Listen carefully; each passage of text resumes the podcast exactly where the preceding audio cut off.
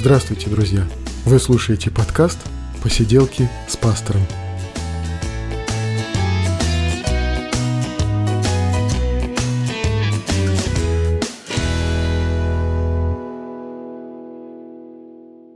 Привет, друзья! Это 23-й выпуск «Посиделок», и мы говорим о христианстве, и мы говорим о себе, о нашей жизни, о том, что нам интересно, о том, что с нами происходит, мы говорим о Священном Писании, об истории христианства. И вот сегодня хочется поднять такую сложную, неоднозначную тему и поговорить о Божьей любви. Вот действительно, а любит ли нас Бог, что, для это, а что это для нас значит, э, что теперь с этим делать и как, как я лично это могу понять и почувствовать в своей жизни. Но сначала немножко о себе. Итак, поехали.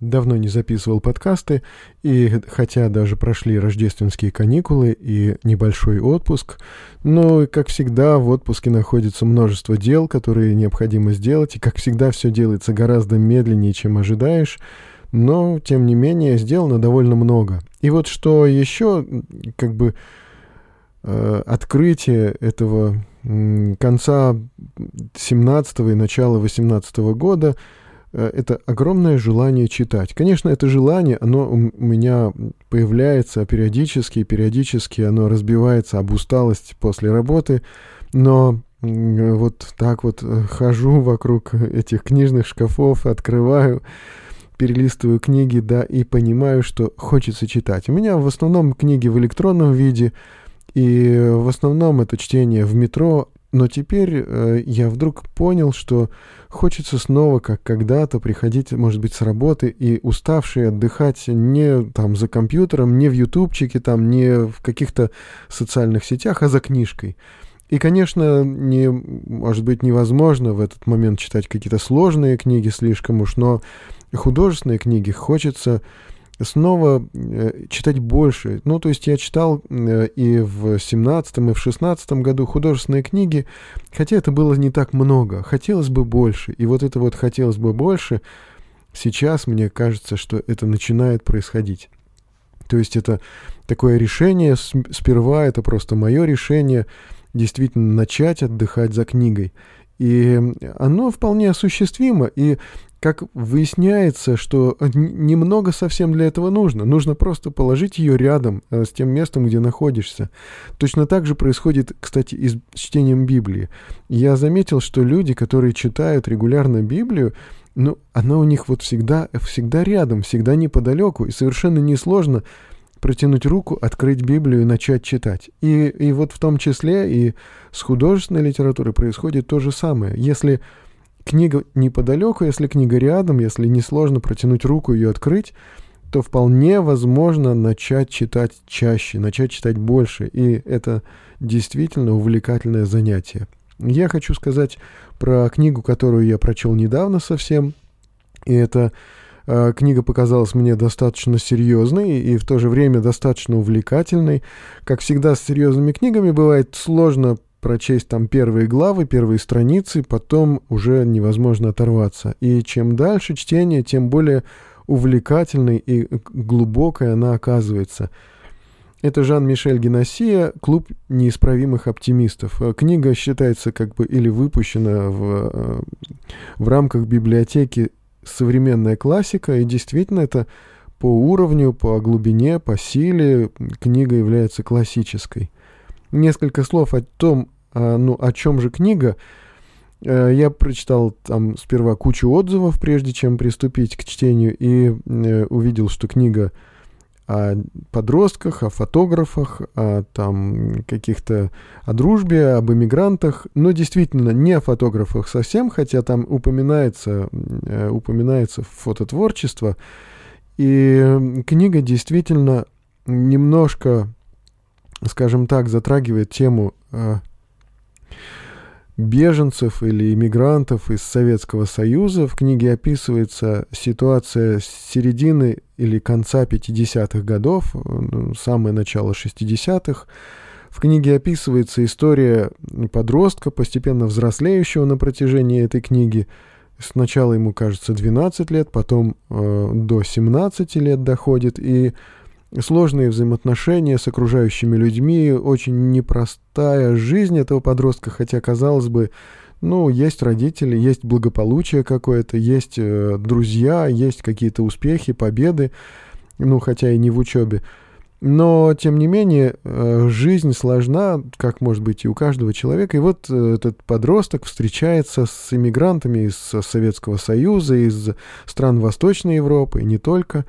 И вот этот вот кружок иммигрантский, где люди сидят, выпивают, э, разговаривают и играют в шахматы, вот все, все повествование практически проходит вокруг этого кружка. Но как же интересны судьбы и кроме того, книга не об историях, хотя там очень много человеческих историй. Книга, я бы сказал, о нравственных проблемах, о вопросе предательства, верности, о вопросах э, лжи, совести. И несмотря на то, что такие серьезные нравственные вопросы поднимаются, книга без нравоучений, без такого морализаторства, что приятно вообще. То есть э, она раскрывает э, проблемы, раскрывает душевные какие-то трудности, сложности, но при этом не утомляет какими-то нравоучениями, какими-то там рассуждениями теоретическими. Книга сугубо практическая и жизненная, и этим она меня просто вот потрясла. Огромное, колоссальное впечатление оставила, и э, могу действительно с уверенностью посоветовать. Жан-Мишель Геносия, клуб неисправимых оптимистов.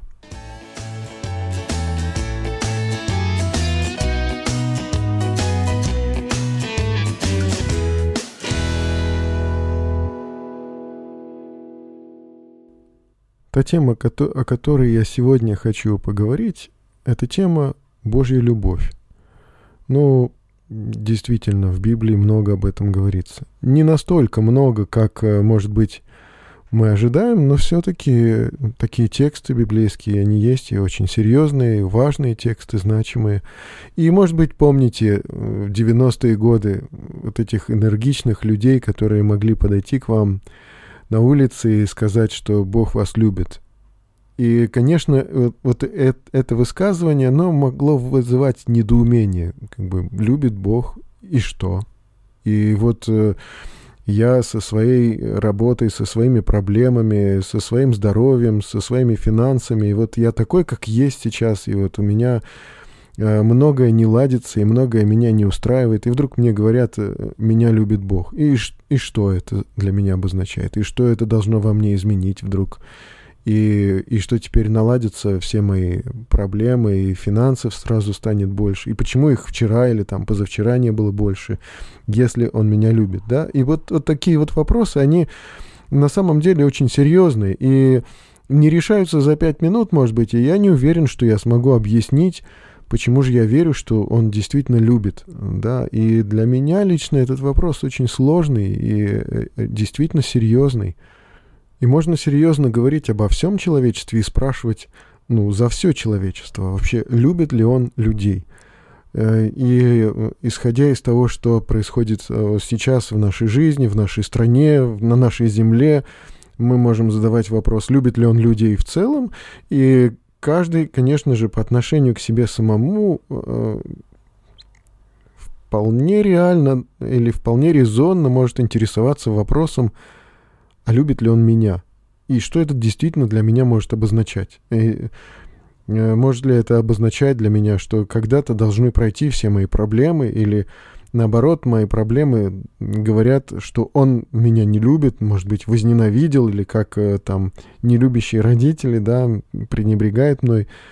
Что это для меня значит, да? Вот это вот серьезный вопрос. И иногда, когда мы вспоминаем про войны, про несправедливости, когда мы э, вот э, переживаем остро какую-то несправедливость в окружающем нас мире, иногда, наоборот, э, в жизни человека возникает такое желание сказать, посмотри, что ты делаешь, да, и предъявите претензию этому, в этом непосредственно Богу.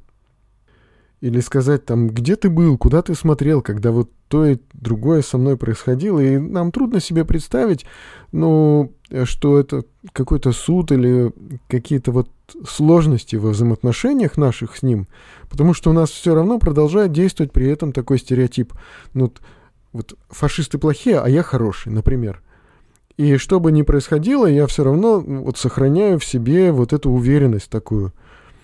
А, несмотря на то, что я вытворяю там каждый день моей жизни, несмотря на то, что я ошибаюсь, заблуждаюсь или делаю плохо, делаю то, как меня не устраивает самого, и, и тем не менее я продолжаю вот исповедовать эту точку зрения. Фашисты плохие, а я хороший, да, то есть как бы я понимаю, что есть не, нечто, нечто как что-то злое в этом мире, но это не в моей жизни совсем, да, хотя я очень часто себя ощущаю виноватым и неправым.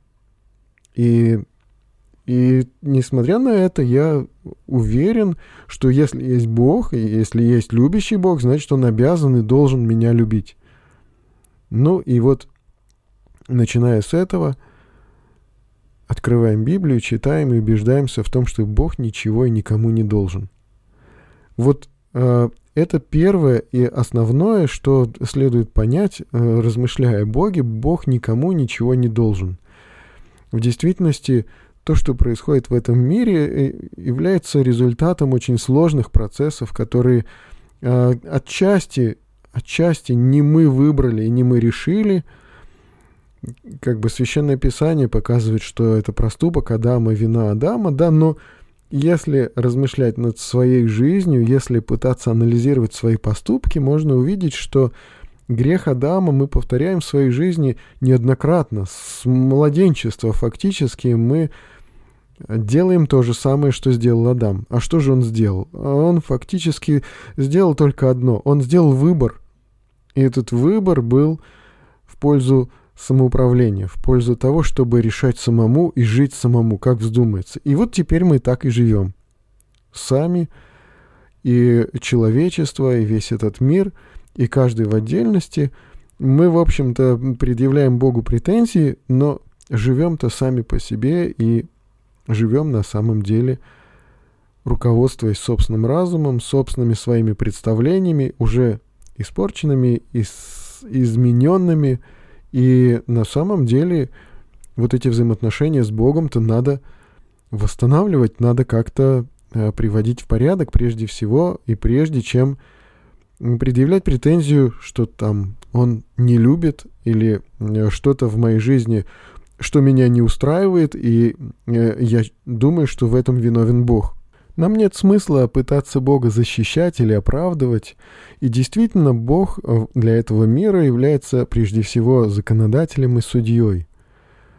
Но когда Священное Писание говорит о суде, оно же говорит и о том, что Бог предусмотрел возможность выхода, э, выбора человека ну, в пользу него и э, какого-то избавления от суда. И мы видим, что в Ветхом Завете это были жертвы, которые приносили люди и как-то пытались очиститься от вины.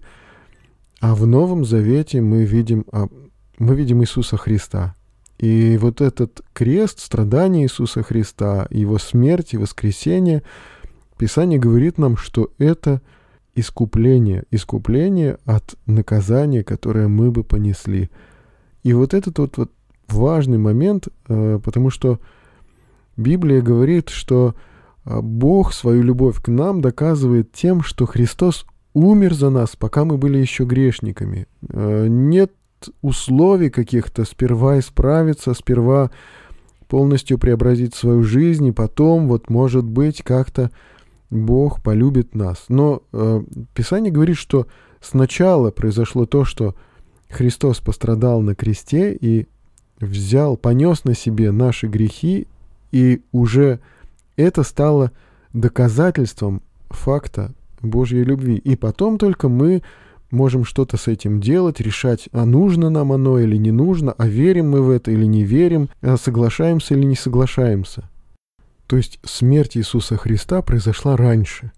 И это уже не является предметом торга или каких-то наших сомнений и вопросов. Мы просто принимаем это для себя или игнорируем. Вот и весь вопрос.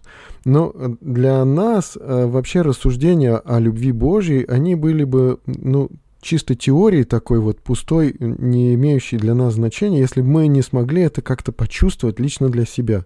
Ну что это для меня, да? Вот э, э решаться мои какие-то экономические проблемы, вопросы здоровья или мир во всем мире наступит. Что это для меня, да? И я понимаю, что ни то, ни другое, ни третье. Я понимаю, что это какие-то очень внутренние, глубокие мои духовные, душевные переживания мои, э, любовь Божья что это для меня, да, это можно почувствовать, это можно пережить, тогда возникает вопрос, как? И я скажу, ну, во-первых, действительно, для того мы и являемся частью церкви, для того мы ходим в церковь на богослужение, участвуем в этих богослужениях, для того, чтобы это вот пережить. И эту личную встречу с Богом, и это вот чувство переживания, поклонения Ему, и это чувство и переживание любви Божьей. В каком-то смысле любовь Бога можно сравнить с любовью родителей. Ну, если у человека есть любящие родители, да, если человек э, родился и жил э, с детства в родительской любви, то ему это знакомо, и ему есть чем сравнить, и есть э, как бы какая-то аналогия. Несмотря на то, что вот кто-то говорил, какие бы у вас ни были прекрасные родители, нам все равно найдется, что рассказать своему психоаналитику, да, вот, но несмотря на это, э, что совершенных людей не бывает, и родители тоже несовершенны, но если у человека есть любящие родители, или были, жили любящие родители, то ему есть чем сравнить, есть чем сопоставить. Если такого не было, если родители не были любящими, ну, значит, чисто теоретически человек может себе представить, потому что внутри-то у него есть тоска по таким взаимоотношениям. Внутри у человека, несмотря на то, что он может быть внешне такой весь брутальный, такой мужик, такой деловой, практичный, но все равно внутри есть такая потребность в любви, и не только в любви там, со стороны противоположного пола, не только в любви родителей к нему – но и в том, чтобы самому испытывать любовь и, и делиться ей самому, как-то о ком-то заботиться, переживать. И в том числе у каждого человека на самом деле есть потребность э, переживать любовь Божью, чтобы понять, что жизнь не напрасная, не пустая. Э, есть у каждого человека потребность э, понять, что тот, кто меня сотворил, тот, кто определяет, что такое хорошо, что такое плохо, тот, кто будет судить, что он любит – и он заботится, он переживает, и он участвует в моей жизни. Это потребность такая. И потому мы об этом говорим. Надо попытаться понять, а как я могу это почувствовать, как я могу это переживать в своей жизни. И вот одно из важнейших, это, конечно, участие в богослужении, это, конечно, поклонение, благодарность и размышление над Словом Божьим. Это очень важный момент, потому что когда мы выпадаем из этого, когда мы остаемся наедине сами по себе со своими проблемами и заботами со своими, да, когда мы прекращаем читать Священное Писание, прекращаем молиться, да, мы любовь Божию не переживем так. Когда мы живем в состоянии обиды какой-то, или вот э, какого-то недовольства, да, и мы э, с упреком высказываем в небеса где же эта обещанная любовь, да, мы ее не переживем, мы ее не поймем, не способны будем понять. И в Библии есть удивительные слова «глупость человеческая извращает пути его, а сердце его негодует на Господа». Ну, это как бы все мы так и живем. Но как же это пережить, как же это понять и почувствовать в своей жизни? Для меня другой момент, другой важный вопрос – это а способен ли я любить, да, и если я ожидаю возможности почувствовать любовь Божью, то, по всей видимости, она откроется во мне с моей любовью, с способностью любить и переживать эту любовь. Да, то есть, если я э, открываюсь любовью на Божью любовь, да, я, по всей видимости, ее смогу как-то пережить и почувствовать. Э, очень многие люди, которые отличаются каким-то особенным терпением, смирением и посвященностью Богу. Я смотрю на жизнь верующих людей, христиан, которые совершают какое-то служение для Бога, которые много чем, чем э, ну, для Бога пожертвовали в своей жизни. Я вижу, как они удивительно переживают Божью любовь. Я э, вижу людей, находящихся в служении, для которых Божья любовь не пустые слова, не теория, а э, вопросы из личной их жизни, это их личный опыт. И потому я убеждаюсь, э, что действительно находиться в служении Богу, что-то делать для Него, может быть, даже что-то жертвовать для Него, что-то от себя отрывать, отдавать. И это, если это следствие моей любви к Богу, то я переживаю и Его любовь по-особенному. Я ее могу э, вот почувствовать и, и как-то понять. То есть, чтобы почувствовать любовь Божью, надо находиться во взаимоотношениях с Богом. Чтобы почувствовать любовь Божью, надо быть тем человеком, который способен чувствовать. И э, вот э, находиться во взаимоотношениях с Богом, быть способным чувствовать, и еще э, довериться Богу, да, а это значит действительно что-то делать для Него, такое не просто случайное, там не э, малозначимое, но делать что-то, что заставляет человека ну вот находиться просто на грани своей безопасности. То есть делать что-то, посвящая свою жизнь и, может быть, даже чем-то рискуя или э, чем-то жертвуя для него, и тогда увидеть, что, что он делает в моей жизни в ответ. И э, я могу сказать здесь такой момент еще, что это действительно кажется, что мы делаем что-то для того, чтобы Божью любовь почувствовать, но она изначально первее.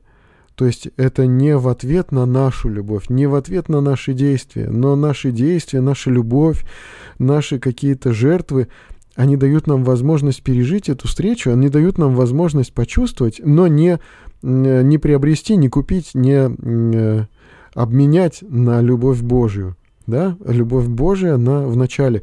Потому Священное Писание говорит, что Бог умер за нас, пока мы были еще грешниками. И апостол Павел говорит даже, ну, вряд ли кто-нибудь умрет за праведника, даже если, может быть, за благодетеля, ну, вряд ли.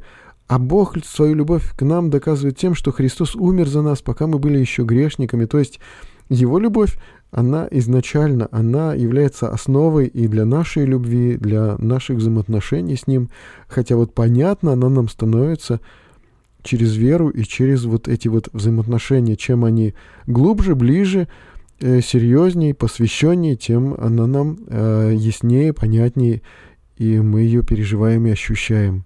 Конечно, мы можем ставить в зависимость э, вот это вот переживание Божьей любви от того, довольны ли мы своей жизнью в этот момент. Вот сейчас я доволен ли жизнью, том, тем, что со мной происходит, что я успешен, благополучен, что все со мной нормально или нет. Но вот э, я э, верующий уже больше, наверное, 25 или 27 лет, и я знаю, что очень часто меня в моей жизни многое не устраивало и относился к событиям со страхом, там, когда еще учился в институте, и казалось, что ничего не складывается в моей жизни, да, и ничего, ну, как бы вот не получается. И когда э, одна работа, другая работа, третья работа, да, и когда приходилось э, менять работу, и когда там что-то не, не получалось, опять-таки не складывалось, да, сразу же возникают сомнения, вообще, что Богу до меня дело какое-то есть или нет вообще.